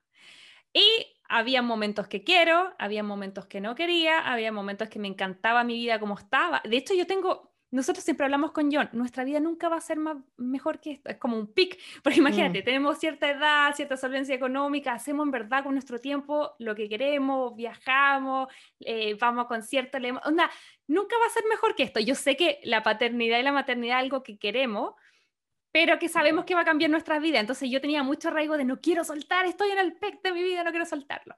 Pero cuento corto, en algún momento dentro de este proceso yo pensé que no quería tener hijos y ahí me cuestioné el, yo le dije a John antes de casarme que quería tener hijos. No tener hijos es una postura completamente válida, pero uno también yo creo que tiene que informarla. Entonces yo me pasaba el rollo de, chuta, le, me casé le prometí esto y luego yo cambié de opinión. Le cambiaste las reglas del juego, claro. Pero, pero a eso voy a defender el, el derecho a que uno puede cambiar de opinión en la vida. Y luego de este proceso de como mm. tres años de preguntarme quiero o no quiero porque quiero, me respondí que quiero. Entonces, al final, pero me tiene contenta el hecho de haberme tomado el tiempo de preguntarme qué es lo que quería hacer y qué es lo que quería para mí y de no asumir nada y de no absorber nada por osmosis. Entonces ahora yo digo así como ya, pucha, quiero, eh, ahora ya, ya tengo mis años, entonces cuando lo intente no, no sé si va a ser tan fácil, pero por lo menos tengo la tranquilidad de decir, me tomé el tiempo para pensarlo. Pero mi punto es, uno también puede cambiar de opinión en el camino. Esas cosas pasan, uno va absorbiendo otras cosas. La persona que yo era a mis 27 años viviendo en Chile no es la misma persona que soy ahora con 37 viviendo en Estados Unidos. Entonces, y después de viaje, y después de experiencia, y después de la ola feminista, después de los cambios que han pasado, los libros que he leído, las películas que he visto. Entonces, pues te digo que también es súper complejo tener una posición así como con respecto al matrimonio, con respecto a los hijos. O sea, está bien tener claro lo que uno quiere y yo creo que mi, mi punto es, mm. hay que preguntárselo. Yo, esa es mi invitación a lo que sea. Mm. Sí. A preguntarse las cosas. ¿Quiero casarme o no quiero casarme? ¿Y por qué? ¿Quiero ser mamá o no quiero ser mamá? ¿Por mm. qué? ¿Quiero vivir en tal parte? O no, pero súper buen, Buen punto de que, claro, si cambiáis de opinión, a pesar de que lo haya informado, lo, lo que pasa, bueno, ahí se verá si la persona, la otra persona lo acepta o no, pero como ser, eh, eh, verdadero contigo mismo al final es como la mayor, eh, lo más importante. lo más importante, claro. Si cambias de opinión, bueno, en último caso te divorcias, pues, pues divorcio. Y ojo que ahí, por ejemplo, yo hablé con John y yo sabía que era una opción y me dijo, bueno, yo quiero tener hijos, mm. pero te amo y si es que no va a pasar, también soy feliz. Onda, hemos hablado mucho eso, de que los dos somos suficientes y fue como un trabajo, porque la sociedad nos impone mucho el que tenemos que ser papá, que tenemos que tener hijos. Eh, y a mí me pasa que ahora yo se lo dejo la vida, si vienen, vienen, y si no vienen, también ya tengo una familia. Pero a mí me tomó trabajo entender eso, porque de chica siempre se me impuso mm. una idea súper fija y súper estricta de, de quererse familia. Y cuando uno se va a otro país, uno dice, quiero formar familia. Sí. Y, y, yo, y yo como que me tomó todos estos años darme cuenta que yo ya tengo una familia y esa familia es John. Si algún día la vida nos bendice con hijos, maravilloso. Pero si no pasa, nosotros ya somos familia. ¿Cachai? Pero hubo un momento en que había una, entre que, porque a todo esto, a cierta edad y cuando tú estás en casa, o sea, a mí me da risa porque todo el mundo dice como, como, que, lo como que asume que tú quieres tener hijos. Nadie te pregunta si tú quieres, si lo estás planeando, nada. Todo el mundo asume. Entonces, como que siento que una vez que me casé y yo de verdad los primeros ¿Cuánto llevo? Seis años. Yo creo que recién con la pandemia me empecé a cuestionar, chuta, a lo mejor quiero tener hijos y tengo tal edad. Los primeros cinco años a mí los hijos no se me pasaban ni por la mente, lo pasé tanto. Estáis pasando tanto. Ah, me encanta mi matrimonio, es mi mejor amigo, lo pasamos súper bien, pero yo te digo, el, el, el, desfile, sobre todo cuando voy a Chile, ¿cuándo van a tener hijos? Mm. ¿Cuándo van a tener hijos? Y la idea que tiene hijos, ¿cuándo vaya a tener otro? O no vayan a tener y ahora y ahora que tengo dos me dicen no vayan a tener más con esos quédate si ya están es como decisión tuya si queréis más o no queréis más ay la gente a mí me, y a mí me pasó todo lo contrario que a ti. Todo todo todo lo opuesto de tu crianza. Todo todo. A mí me metieron en la cabeza no tengas hijos nunca no te cases lo peor que te puede pasar en la vida pero tengo un historial en mi familia de muchísimos divorcios muchísimos. Todos mis tíos por parte de papá son cinco imagínate todos divorciados Ah, eh, entonces, yo no crecí en un ambiente con, eh, como role model de, de mm. pareja, ¿entendí? Entonces a mí siempre me dijeron lo contrario. Em, y, y, uno está escuchando como niña, pues, y después ahora mi mamá me dice, ¿por qué no te casas y tenés hijos? ¿Por qué te fuiste a ir tan lejos? Ahí está el resultado, pues, ¿entendí? pero yo ahora estoy deconstruyendo y a veces me pasa igual que yo digo, ¿entendí? Yo por eso te digo que le dije a mi pareja como, mira, estoy más que no tener hijos, pero no sé porque a veces digo como, uy, quizás sí me gustaría, pues, pero me convencieron tanto de que no, que quizás sí me gustaría, ¿entendí? Y estoy haciendo el trabajo, pero invertido. Pero bacán que, lo estáis haciendo, bacán que lo estáis haciendo y que no te estáis dejando llevar como por esta ola, no sé, que Yo creo que la invitación la es esa. Sí, la invitación es esa. No hay una respuesta correcta si quieren tener hijos o no tenerlos, casarse, no casarse. O no casarse, da igual. La invitación de este podcast es a cuestionarse qué queremos. Eh, Lo importante es que sepan qué mierda quieren. Y terapense. Y, que se terapien, sí, es lo más. Y que se terapien, para que lo descubran a tiempo. Sí, chica, ya, y volviendo a la, a la, película, nos queda, creo que yo, una pareja más, yo creo que ya, ya deberíamos la más Fittipaldi. Eh, ¿Qué les parece el tema de que tenemos que hablar de la pareja de eh, Bradley Cooper y la Scarlett Johansson? ¿Qué les parece eh, más el triángulo con la Jennifer eh, Connelly? ¿Qué les parece esa historia? pucha, no me gusta esa historia, encuentro tan arrastrada a la, Scarlett Johansson, tan así como que, ay, yo soy la mina rica y voy a tener todo lo que yo quiero. Así como que, no sé, como que es el, el, el, feeling que me da y me, me, me choca caleta. ¿Y tú, Dani? Sí, o sea, con respecto, porque la Scarlett Johansson ahí está entre dos hombres, pues entre un hombre casado ah, y tiene a este, a este amiguito tierno. Claro, que ahí hablan de, no sé cómo se dice en inglés esas personas que son muy clingy, clingy, como que está agarradito, el Connor era esa persona mm. para la Scarlett Johansson, era eh, cuando, no sé, pues quería tirarse iba para la casa al cono, cuando quería masajitos en los pies iba a la casa al cono. support, era más como un perrito más que... Como un perrito. Entonces, eso em, me molesta más que ella se meta con un hombre casado porque ella es la soltera en el fondo. Eh, que, que, eso, o sea, me da pica, pero lo entiendo. pero mm, me da rabia que ella no sea honesta con Connor. Y de hecho, en un momento cuando Bradley ya la rechaza, y porque la rechazó porque ya, bueno, eh, no la rechazó, eh, lo pillaron y fue la señora en la oficina de él y le dice, bueno, intentemos. Por favor, hablemos. Dani, cuenta esa escena, por favor, porque es súper Ya, esa escena, ya, el Bradley estaba, em, ya se había metido, digamos, con la, con la otra chica, con la Scarlett Johansson, como la tercera persona de este triángulo y, la esposa se da cuenta en el fondo de que, oh, no hemos tenido sexo hace mucho tiempo, quizás por eso me engañó, entonces intenta reavivar la llama, ¿cómo se dice? La, chispa. Para regar la plantilla. y eh, claro, se pone como un outfit súper sexy, va a la oficina del tipo, le golpea la puerta, le dice, bueno, te vine a seducir, lo estoy intentando, rarara. Pero poquito sabía que el otro tenía a la Scarlett Johansson metía en el closet. Y ya estaban ahí, pero en plena cuando ella toca la puerta, si por eso la esconde en el closet. Claro, claro. Entonces aquí es como, mira, es como, yo siento que estos personajes, eh, dejando a la Janina fuera, que es la esposa, que yo siento que la traición fue hacia ella de, de Bradley, porque ellos no tenían un acuerdo de ser infiel. Y aparte mentiroso el weón porque le dijo que no fumaba y sí fumaba. sí estaba fumando, claro. Sí, sí fumáis, ¿entendí? Como, mm no, no con, con mentira. Entonces, eh, claro, ya llega a la, oficina, ya hacen el delicioso, todo el cuento. Eh, con la Scarlett en el closet. Con la Scarlett en el closet. Y ahí sale la Scarlett semidesnuda, espectacular la tipa, ese cuerpo, Dios. Y te juro que esa escena es una de mis favoritas. Y, sale y le dice como, maldito, nunca más me vas a tocar. Eh, igual me pareció bien, ya como un poco de, como quiérete, amiga, bien. Em, y, y, se va y ahí vuelve ya, digamos, a los brazos de Connor a que le haga masajito en los pies. Y Connor, que era el otro, el perrito de la Scarlett Johansson, le dice, bueno, pero... Eh, siempre estamos juntos, te queda aquí algunas veces, ¿cuándo me vas a decir si quieres estar conmigo o no? Y ella le dice como, bueno, ya, estamos juntos, pero como ya por... Eh, mm. Te aburría, yo sentí que ella era como, ah, estoy aburrida, nada que hacer. entonces, eh, Bradley Cooper mentiroso y ella también poco, eh, poco real con Connor también. Entonces siento que esos dos personajes tuvieron un poquito de su propia medicina. Mm. Sí, es verdad.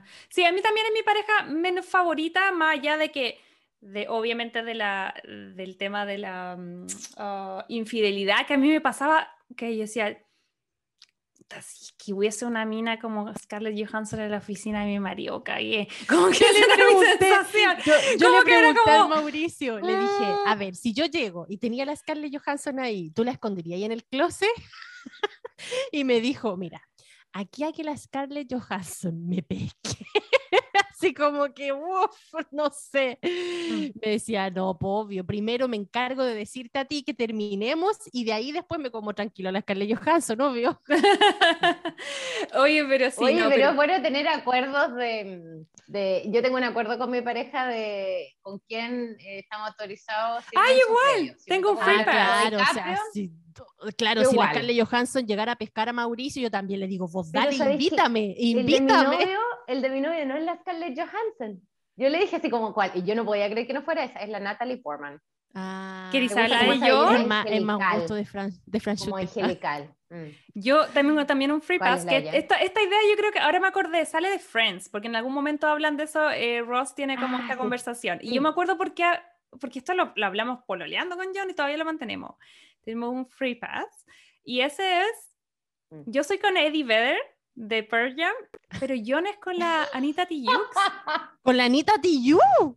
Weona, está más cerca de él con la Anita Tijoux que tú con el Eddie ah, Está súper cerca igual para John. Te pilla la Anita y le dice bonjour. Cagaste, la Anita le dice bonjour y se lo lleva. Sí. Oye, pero volviendo a la película, eh, yo creo que, claro, me molestaron los dos personajes más o menos por las mismas razones que dice la Dani, pero creo que también en Bradley lo que me molestó fue que en algún momento yo sentí, ok, es válido, de repente pasa que a lo mejor eh, te casaste muy joven, no la pensaste bien, porque eso es lo que nos da a entender que él como que ah, se casó pero no muy convencido. Eh, puede pasar que de repente en el primer intento a lo mejor no sea exitoso y, y, hay un montón de casos de gente que ha conocido el amor de su vida después, se separan y, y, bueno, siguen con esta otra persona. Entonces en algún momento dije, a lo mejor su persona es Scarlett, ¿cachai?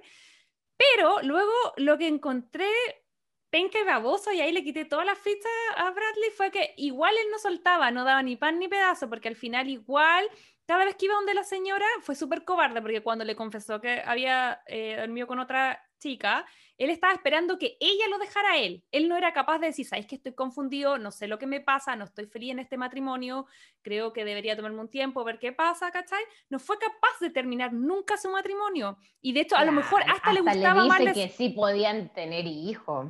Cuando ella le dice en un momento, ¿te acordáis? Como, oye, podríamos pintar la pieza amarilla. Él le dice, quizás estamos listos. Yo, como, oye, a eso voy, porque sabes que, mira, es legítimo. Puede a lo mejor conoció a la Scarlett y eh, todos tenemos el consenso que eh, increíble, ya, fándate con ella, pero toma alguna decisión, ponte los pantalones, al final estaba ahí, todo, no, a mí eso es me cargó. Que, es que él ni siquiera pudo tomar la decisión de si se quería casar o no, porque acuérdate que fue una, mm. una, un ultimátum que le dio supuestamente la esposa que tenía, que le dijo, bueno, nos casamos o chao. Yo creo que Bradley y también la Gigi son mis menos favoritos.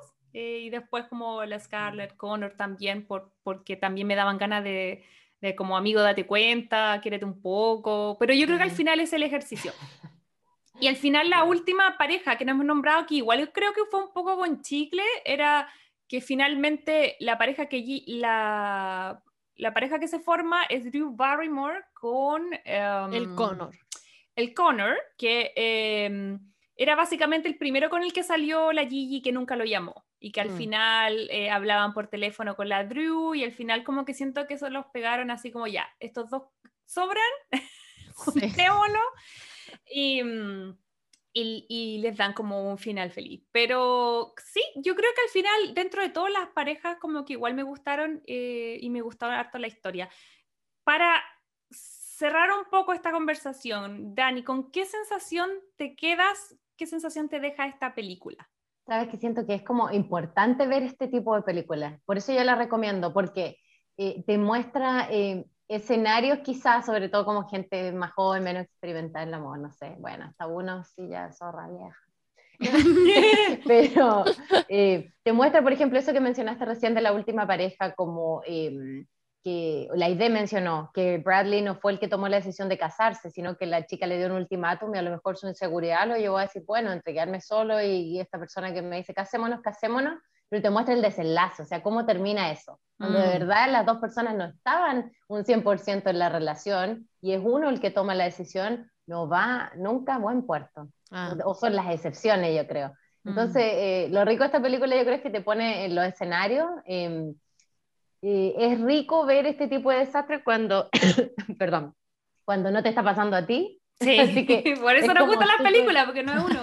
Claro, no le pasa a uno. Entonces, eh, encuentro que igual aplica esta película como si estáis soltero, quizás te puede identificar, no sé, pues con la Gigi está en la búsqueda, si está en pareja, si te está divorciando, entonces cubre varios eh, escenarios. Y también tiene como un poquito de comedia, mm. muestra piel, tiene chiquilla, chiquillos bonitos, entonces encuentro que es, agradable a la vista. Es agradable a la vista. Y además que se juntan muchos, eh, el elenco, muchos actores eh, talentosos, como que todos elaboran bien el, personaje. Yo encuentro que la Jennifer Connelly en, ese personaje de Janine, eh, su cara, su expresión y todo, cuando le dicen Home Depot como te fue infiel, ella hace como una mueca nomás, no alcanza a llorar, pero su cara representaba tanto dolor, mm. como tanto, como el momento en el que ella se dio cuenta de lo que un poco ya, ya sabía, yo creo. Sí, pues, pero sí, me, me, gustó la película, eh, sufrí con algunos personajes como odiados, pero al final eh, eh, otros amados también, así que la, la mega recomiendo. Mm. Oye, Ide, tu comentario final y ponle corazones y de ahí le voy a preguntar a la Dani cuántos corazones le da. Parte tu querida. Ya, em, esta película, sí, yo como, como dice la Dani, también la encuentro súper buena. Yo creo que es eh, también educacional de cierto punto de vista que uno la mire. Eh, porque te enseña a todas estas cositas chiquititas, pues, o sea, tenla clara, qué es lo que querí, eh, si te pasa esto, te enojo, si te pasa esto otro, te va a pasar esto. Entonces te da como pequeños guiños que tú tenés que tener cuidado cuando estás en ciertas situaciones en las relaciones con otras personas. Así que no, yo encuentro que eh, es buena peli, excepto también por el cringe que da la famosa Gigi y todo eso, pero, pero sí, está, está dentro de, de las películas que son que yo la recomendaría a una amiga para que viera. ¿Y cuántos corazones le dais? Le doy eh, cuatro corazones. Ok. Dani, la, la escala entre 1 y 5. Yo le pongo un 5, porque yo encuentro que eh, la recomiendo. Es ese tipo de película que si no queréis pagar para ver la película al cine, pero te quería entretener y la queréis ver en pareja, sola con amigos, un sábado en la noche, la encontré en Netflix y te matáis de la risa y, y tenéis debate y abre conversación. Así que le doy un 5. O hace un podcast. ¡Wow! Uh, excelente eh, nota. Eh, por mi parte, eh, a mí también me gustó la película. Recuerdo que la había visto en su momento, después salió como de radar y luego cuando partimos este podcast, eh, la, tú ahí te parece que la viste hace poco, la, me recordaste, la pusimos en la lista de, de películas que queríamos ver. Sí. Em, y sí, me parece trascendental, siento que me encanta el mensaje, em, pese a que todos estamos en consenso que nos carga Gigi, eso es lo rico, que nos cargue Gigi, que no encontremos que tiene la razón. Así que me parece maravilloso que esté ese personaje como y que nos dé cringe. Eh, esa es la idea. Em, me encanta también lo mismo, los actores, Livianita, te ríes, está súper bien hecha. Em, y me pasa eh, que sí, yo creo que no le doy el 5, le doy el 4, porque lo único que me pasó fue que siento que dramáticamente cuando empieza como a contar las historias, como son tantas y diversas, me pasó que al final, eh, como que el final se me hizo un poquito largo porque había que cerrar muchas cosas, como que siento que los últimos 10, 15 minutos de la película yo decía, ya, como que ahora terminó y se me había olvidado que no habían cerrado otra pareja y no habían cerrado otra pareja y no habían cerrado otra pareja. Entonces, a eso ese pequeño detalle me hace no darle los cinco. Pero sí, me gustó, la recomiendo, está súper entretenida. Como dijo la Dani, está en Netflix, tiene un montón de cosas que yo creo que son súper importantes ahora. me dio mucha risa ver la prehistoria de Tinder, porque básicamente el, el personaje Drew Barrymore, qué chistoso, porque se ríe. Mm. En la película es como y hablamos por MySpace y me escribió un mail y me mandó un mensaje a mi BlackBerry y se escucha tan antiguo, pero en el fondo creo que eran los primeros esbozos de como el amor un poco más online que ahora ya todos sabemos cuál es la realidad, muy distinta. Ah, lo último que se me había olvidado decir antes de cerrar y dar mi nota, que le doy Cuatro corazones y yo creo que esta película me gusta porque el mensaje eh, perdura en el tiempo, si bien es muy 2009 porque es todo sobre como, no sé si contra, pero sobre los hombres, yo creo que el mensaje ahora es mucho más aplicable a cualquiera que sea tu pareja o preferencia, ¿cachai? Si es como del mismo sexo, si de otros sexos. Al final habla cosas que tienen que ver con no forzar, con entender el rechazo, con saber eh, em, leer las señales, con quererse a uno mismo. Entonces, como que siento que, que, esta película, si lo hubiesen hecho ahora, probablemente las parejas serían menos heterosis y serían como mucho más, ¿cachai? Como más reales. Eso es como un pequeño detalle, pero para la época está súper y yo creo que fue un, muy adelantado. Así que eso, yo le doy cuatro corazones a esta película y también obviamente la recomiendo. Y aprovechamos entonces con esto, puntuación de eh, despedir a nuestra querida amiga Dani. Muchas gracias por acompañarnos en este capítulo. Eh, ojalá que lo hayas pasado bien, nosotros lo pasamos súper bien contigo. Sí. Y, nada, pues ¿dónde te puede encontrar la gente que quiera seguir tal vez tu contenido de viaje? Cuéntales un poquitito antes de dejar el, el podcast. Sí, claro. Bueno, muchas gracias por la invitación. Lo pasé increíble. Qué rico pelar y hablar de algo sin que uno no sabe, pero habla, da su opinión. Bienvenida a nuestro podcast ahí que pelamos el cable siempre. Y, se suelta uno, empieza a hablar de cosas personales. Digo, después ahora que me llama, no veas. Bueno, me avisa, yo edito esto también, así que me mandé un No, déjalo nomás. Debe ah, ya. estoy, ya, ya, me solté. Ya. Muy bien. ¿Viste? No sé, ahora ya europea, francesa, ya está. Sí, ya, chao, está. No. a esta altura. Pero eh, no, gracias por la invitación, súper entretenido. Y eh, los que quieran encontrar contenido de viajes o de Nueva Zelanda o experiencia de vivir en, en Canadá, yo cuento mi experiencia, no tramito visa ni ese tipo de cosas. Eh, cuento mi experiencia como de una persona soltera que se vino a vivir a otro país, mujer, latina. también para que tengan una idea, así que me encuentran en YouTube como Daniela Voy y Vuelvo, todo junto, con la doble Y, Voy y Vuelvo en Instagram eh, y en Facebook ya no lo, creo que Facebook ya no se usa ya. No, ya, ya como En el Instagram y en YouTube, chiquillos. No he subido videos hace eh, varios meses porque he estado súper ocupada, pero eh, soy como la majo, yo de repente que ahí me baja y hago varios videos. Cuando no puede, le da como la fiebre de editar y después. Es que tú igual soy ocupado, tú estás siempre viajando y moviéndote, a mí me pasa igual y al final digo, no, es como esta es la vida aquí en persona y digo, cuando tengo tiempo dedico a YouTube. Pero ya hay varios contenidos, eh, videos ya subidos, así que encuentran listas, pueden filtrar como por país, tengo eh, diferentes opciones. Eh, Daniela, voy y vuelvo. Muchas gracias, chiquilla. Un gusto conocerte, Aide, y a la Majo también. Em, si voy por ahí, si caigo en, en LA, Sí, Mira, no viene a ver a nosotros, va a Disneyland, después vamos a ver a la idea que vive en Temécula, al lado de las viñas. Así que ahí estamos. Oye, ¿y qué has invitada cordialmente para cualquier otro capítulo a que podamos comentar otra película que te guste? Porque estuvo buena la conversa, así que ya cordialmente invitada. Ay, ya me había aprobado, voto de certificación de idea. ya, ya, querida Dani, muchas gracias por venir. Romcomendados. Y esta semana en los Romcomendados les traigo una serie que es una de mis favoritas hace varios años ya. Tiene tres temporadas y me refiero a la serie Love en Netflix. ¿La has visto, Aide? No, no la he visto, fíjate. Oye, te la recomiendo a ti y a todos los que nos están escuchando. Love es una serie que está eh, creada por Jude Apatow, que nosotros lo conocemos por un montón de cosas. Dentro de ella, eh, bueno, New Girl, eh, Virgen a los 40 de lo, ¿no? Sí, Virgen a los 40 y el escritor de casi todas estas comedias como chistosas, gringas. Sí. A Mauricio le encanta. Salen un, salen un montón de... Girls, salen Girls, salen The Kind Juliet Naked también. Tiene un montón, tiene un montón de, películas. Ah, ya me acordé cuál es la última que vi de él. Eh, él produce em, la película de King of the Staten Island con Pete Davidson también. Bueno, tiene un montón de trabajo que podemos reconocer de él, pero eh, la verdad es que esta, esta serie a mí me atrapó, la empecé a ver el año 2008 y es básicamente la historia de dos jóvenes que llegan acá a LA. Es muy, muy LA, es muy como eh, Silver Lake, se mueven como por estos lugares medio, como medio hipster, em, pero está súper entretenido porque es una serie sobre eh, el amor, pero de una mirada súper más aterrizada, muy realista, muy actualizada a los tiempos.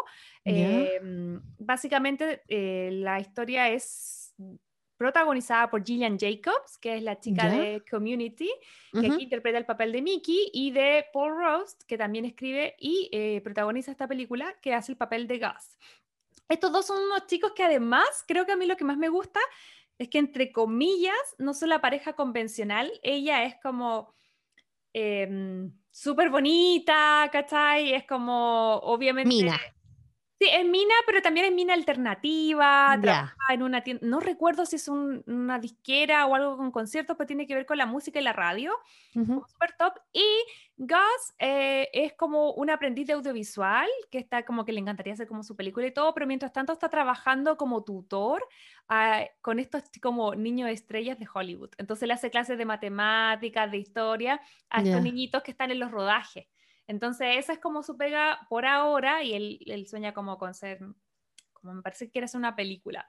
Así que eh, está súper entretenido porque nos muestra como un mundo de Hollywood, que es el que nosotros solemos ver en las películas, pero como el no tan glamoroso y el que yo creo que tú y yo, de estamos mucho más concientizadas que existe, de todas estas personas que llegan acá eh, tratando de, de, generar un sueño y que a veces funciona, a veces no, pero en el intertanto hay N frustración y hay un montón de cosas que no salen tan bien.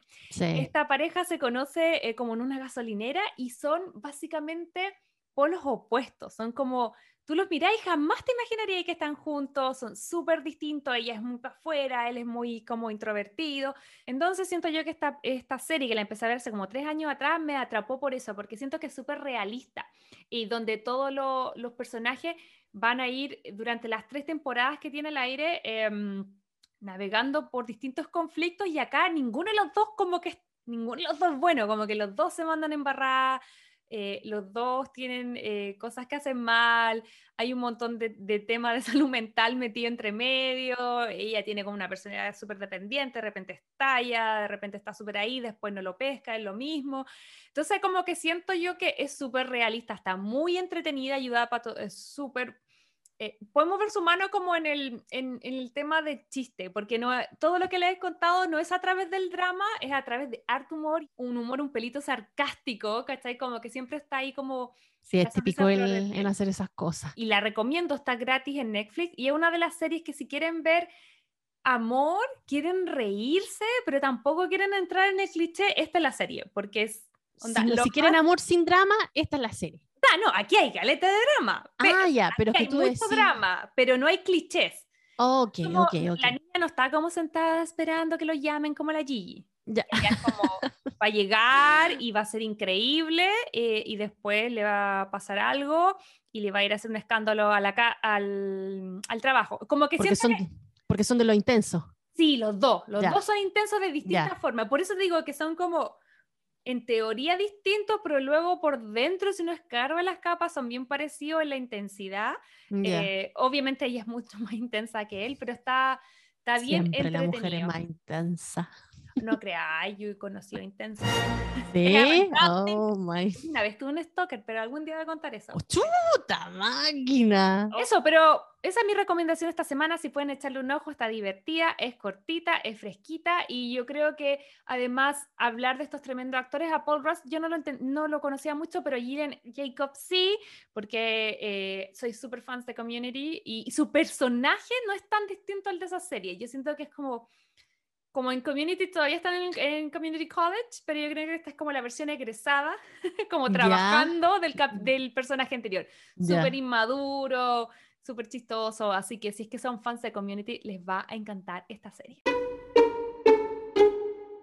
Bueno chicos, y eso ha sido el capítulo de hoy día. Estuvo súper entretenido. Qué bacán tener a la Dani. Eh, le dio un toque más fresco a, a, esta película con toda su experiencia, su historia. De verdad, yo lo disfruté mucho, Majo. Espero que se repita. Así que de nuevo. Sí, así que nada, eso sería el capítulo de hoy. Recuerden seguirnos en todas nuestras redes sociales, Instagram como Crazy Stupid Podcast, eh, y bueno, ya saben ya que nos pueden escuchar en su, en su plataforma favorita. Y lo otro, chicos, lo más importante es que en la plataforma que ustedes escuchen el podcast le pongan seguir, porque así ustedes em, se aseguran de poder estar al tanto de cada vez que nosotros subamos un capítulo nuevo. Y nos ayudan con la visibilidad.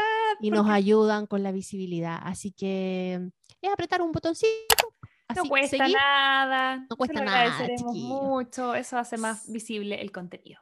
Sí, así que eso, eh, como recordatorio. Majo, ¿qué tenemos para la próxima semana? Con la idea, eh, nos, nos, craneamos, dijimos, ¿qué hacemos? ¿Qué hacemos? ¿Queremos ver películas de Thanksgiving? ¿Qué queremos hacer? Y llegamos a la conclusión de que como ambas somos fanáticas de una serie que ha dedicado en más de 10 ocasiones a celebrar esta festividad, decidimos reunir las dos cosas que más nos gustan a ID, que son Thanksgiving y, Friends.